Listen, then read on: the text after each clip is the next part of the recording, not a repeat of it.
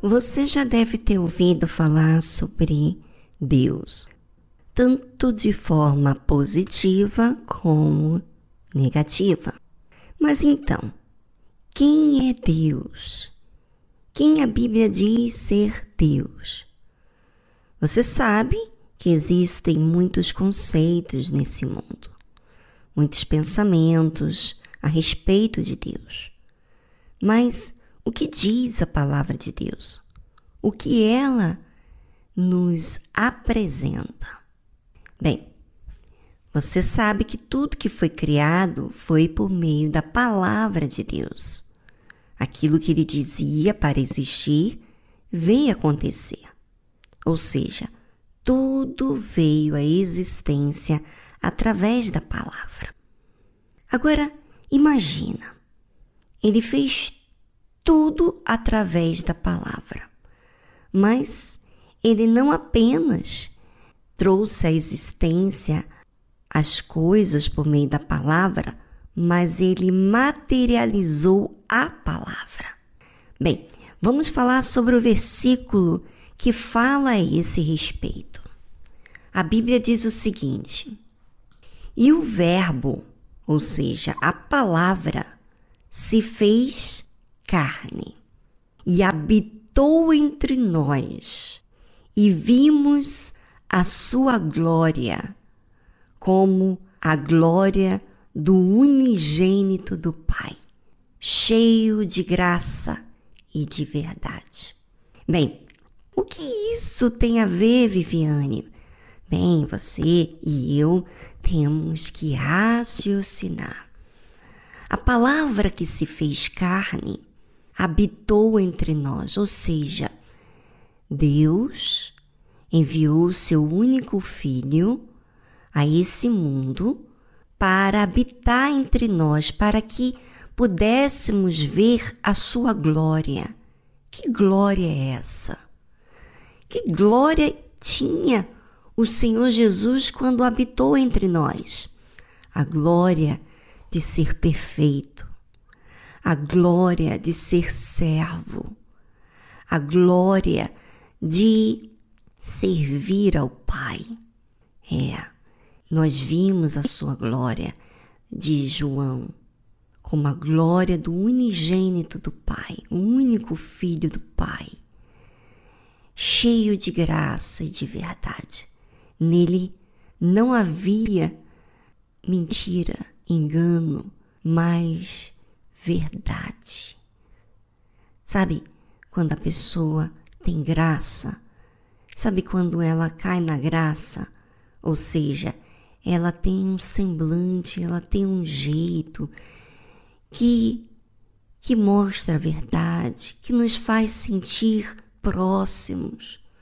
Pois é, Deus quer tanto, mas tanto habitar na sua vida, viver com você, que ele veio aqui na terra para mostrar para todos nós como ele agiria diante das adversidades, diante dos problemas.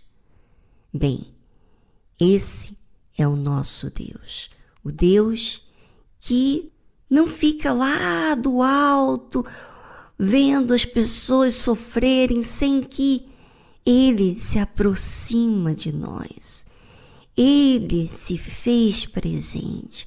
Ele foi a palavra materializada aqui na terra para mostrar para todos quem ele é. Bem, vamos a uma música instrumental e já voltamos falando mais.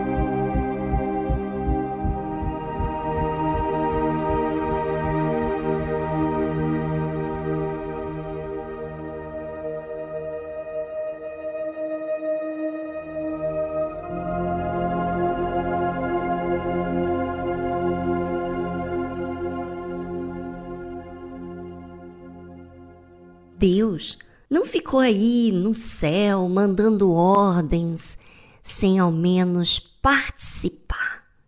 Sabe? E quando ele enviou o seu filho unigênito, ou seja, o Verbo, a palavra se fez carne, tudo aquilo que ele criou, agora ele veio em carne, habitando entre nós.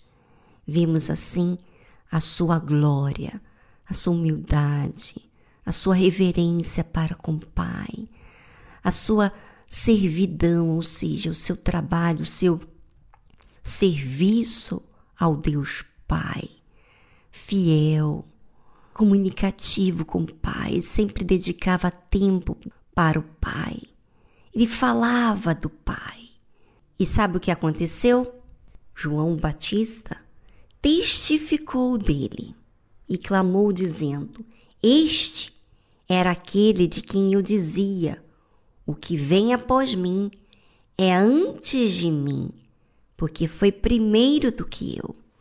Ou seja, Deus, o seu Filho unigênito, Jesus, ele era antes de todos nós existirmos. Antes de ser formado o homem, já existia o Senhor Jesus. Ou seja, ele sabe de tudo o que aconteceu. E mesmo diante de tudo que o homem veio a fazer, ele se propôs, o Senhor Jesus se propôs a dar a sua vida para resgatar a todos nós.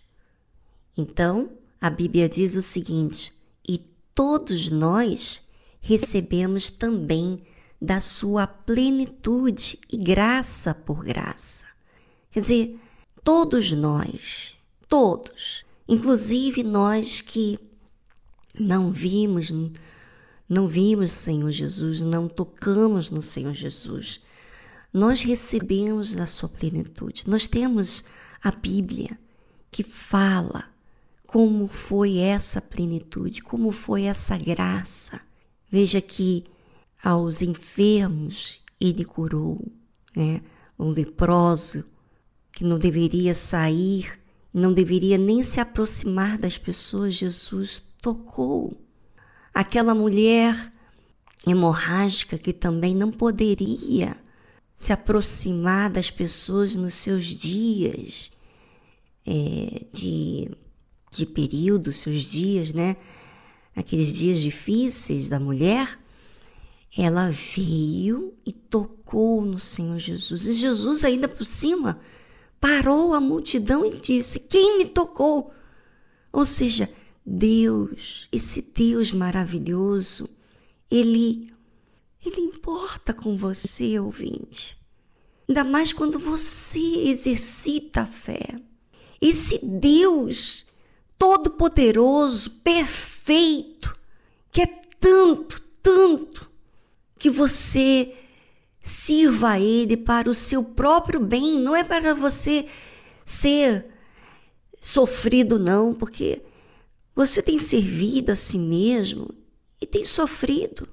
Repare só, quantas vezes você estava aí preocupado com seus problemas, com a sua família, com o seu dinheiro, com o seu mundo.